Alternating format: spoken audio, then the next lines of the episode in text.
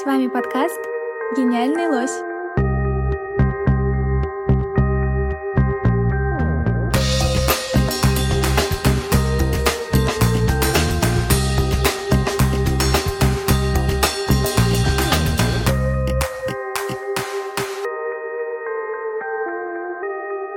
Всем привет, это подкаст «Гениальный лось». Меня зовут Лиза, и я предпочитаю жить под землей.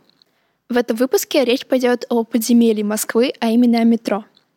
В принципе, метро чаще всего воспринималось людьми, да и мной тоже, просто как средство транспорта. Метро всегда было просто местом, куда я спешно забегала, садилась в вагон поезда и за очень короткий промежуток времени доезжала до места назначения.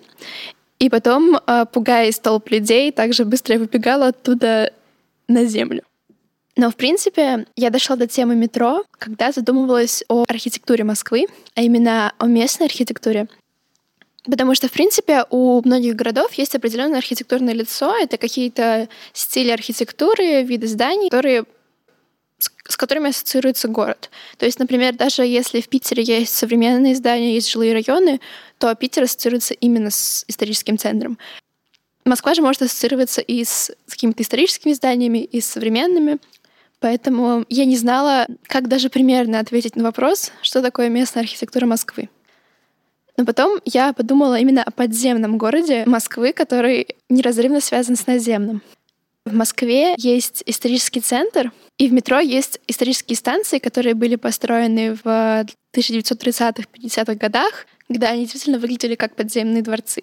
Есть также новые современные станции, которые соответствуют современным зданиям в городе, которых все больше и больше, и этих новых станций тоже все больше и больше. Также в Москве есть обычные жилые районы с примитивными серыми домами, а в метро же есть станции, которые строили во времена, когда создатели метро хотели как можно больше сэкономить и время, и деньги на строительство станций. Вряд ли, конечно, это задумывалось как отражение жилых районов Москвы, но по этой аналогии получается именно так. Помимо того, что метро отражает основные виды архитектуры Москвы, метро также придает смысл уже существующим или до этого существовавшим городским объектам. Например, есть станция Давыдкова, которая как раз-таки относится к числу современных станций.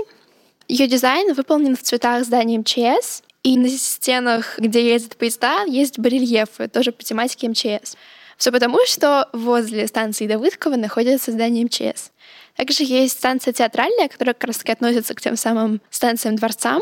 Она находится возле Большого театра, и нетрудно догадаться, какая тематика у ее дизайна. Именно театральная.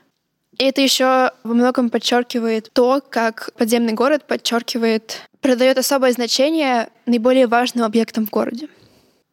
Также есть станция Тропарева, которая находится возле довольно известного и очень большого Тропаревского лесопарка. И дизайн станции выполнен, э, выглядит как аллея парка. Там такие прикольные инсталляции деревьев. Также есть станция Красные ворота. Она находится недалеко от места, где находились в прошлом известные Красные ворота, которых уже нет, но вестибюль станции выглядит как Красные ворота. А это пример того, как метро продает смысл объектам, которые были известны в прошлом, но сейчас о них больше и больше забывают, но этот объект э, навсегда закреплен в московском метро. Это станции, которые, дизайн которых связан именно с наземным городом. Также есть станции дизайн которых больше связан именно с названием. Есть станция «Рассказовка». Рассказовка, рассказы, книги. Именно поэтому дизайн станции выполнен в виде библиотеки. Там даже одна из колонн — это, можно сказать, digital-библиотека. Там написано название известных произведений русских авторов, и можно навести камеру телефона на QR-код и скачать себе ту или иную книгу в дорогу. Также есть станция Достоевская. В принципе, из-за того, что я очень привыкла к тому, что Достоевский больше ассоциируется с Питером, я и забыла про то, что он родился в Москве. И я удивилась, при чем тут вообще Достоевская, это же московское метро. Но когда я прочитала про эту станцию, оказывается, что рядом с этой станцией улица Достоевского, на которой накатилась больница, в которой родился писатель. И также московский дом Достоевского тоже находится возле этого метро. Сам дизайн станции — это можно сказать, иллюстрации к романам писателя.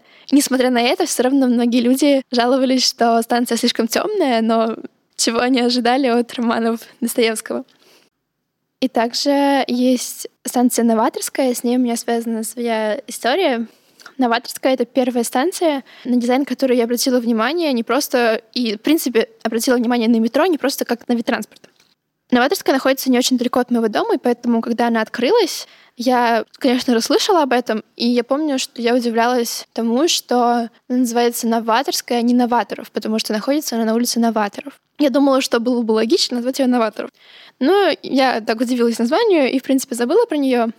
Потом однажды, я помню, у меня был очень хороший день. Я там гуляла по центру и хотела... Решила поехать домой через Новаторскую. Я помню, я выхожу из поезд на эту станцию, смотрю на этот потолок. Я была так им восхищена. Я просто стояла и минут пять смотрела на потолок. На инноваторской смысл дизайна именно в том, что когда создавали потолок, впервые использовали стекло, и на этом стекле пленки оранжево-желтых цветов. Это выглядит безумно эффектно, будто бы очень много фонариков из мультика «Рапунцель».